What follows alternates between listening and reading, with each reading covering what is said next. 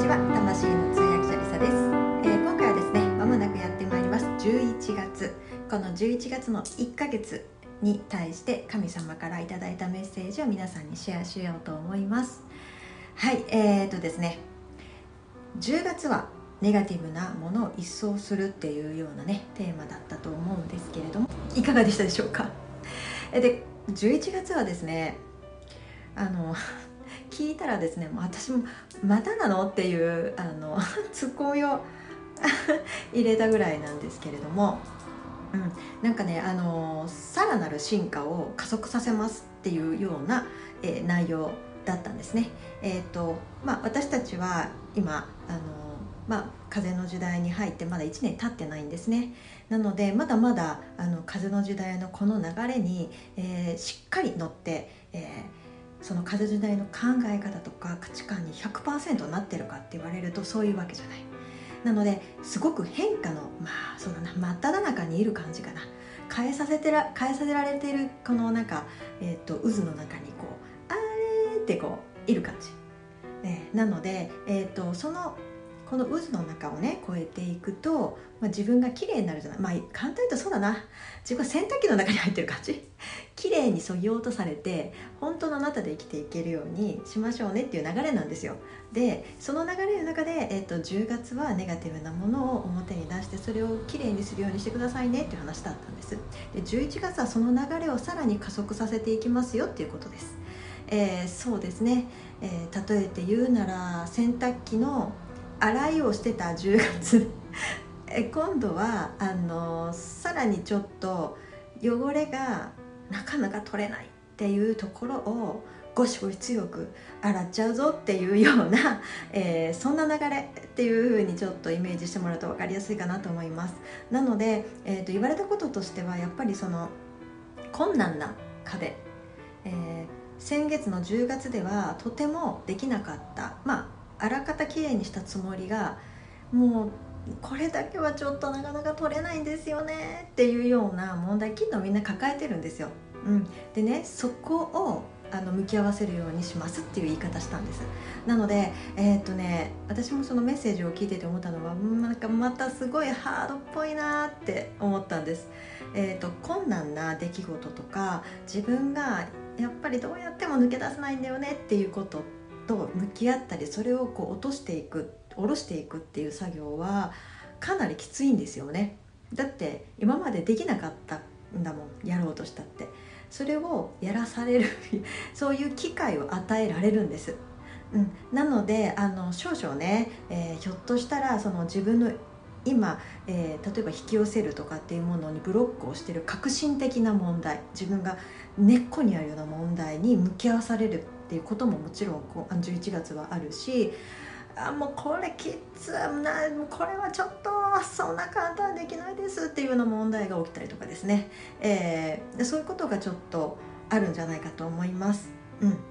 で特に、えー、とその中でも、えーコンプレックスの問題ですね。自分が抱えてるコンプレックスの問題と自己愛ですね。自分を愛せないとされてるしてしまってるようなもの、えーここの部分に関しておそらくあの出てくると思われます、えー今言ったコンプレックスとか自分を愛せなくさせてるようなもの、えー自分を卑下したり自分は人と比べてダメだと思ったりとかなんだろううん自分を愛せず人を頼ったりとか、えしてしまうような癖とかね、えそういったところの、えっと自分の、うん今まで、脇に置いてた問題棚に上げてた問題分かっててもできなかったところをやらされる やらされるって言い方したらなんかこう罰みたいな感じに思えちゃうかもしれないんですけどそうではないんですね。うん、でこれは本当に自分を進化させていくためにすごく重要なことです。えーでも全部じゃないです。さっきみたいにコンプレックスとか自己愛とかそういったところをやらされるんじゃないかと思います。なので、えー、と何か起きた時にあれこれなんか自分のコンプレックスとかと関わってないかなとかあれなんかこう愛っていうところのテーマでなんかできてないかなとかっていうところでちょっと見てもらうと分かりやすいかなとは思います。はい。で、えー、とこんだけね困難だとあのねへこたれてしまう人もいると思うんですよ。もう嫌だとか あとすごくネガティブになっちゃったりとかすると思います。でもあのこういった、えっと、困難いわゆるピンチですね。ピンチはチャンスって言うでしょ？そんな風にねこれあの恩恵ですのでこうでもしないと私たちってやっぱ基本楽にしていきたいから逃げたいし、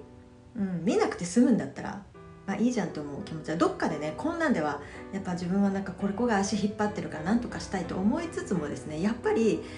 楽々に行きたいんですよやっぱりね。そう。でえー、っと一応ですね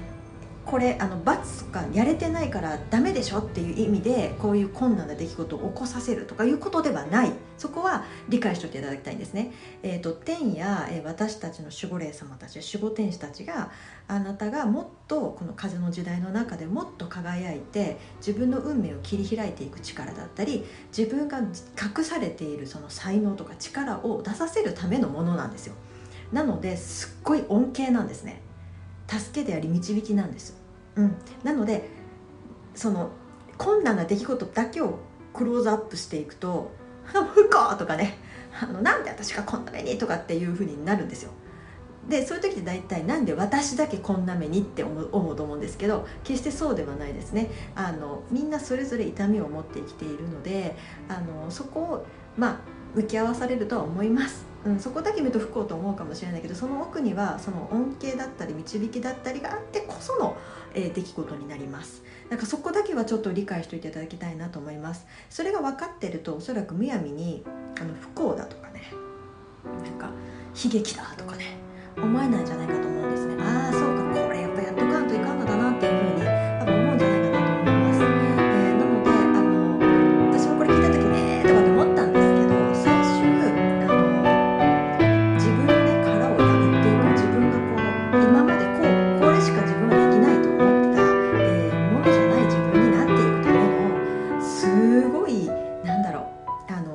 なんですよね。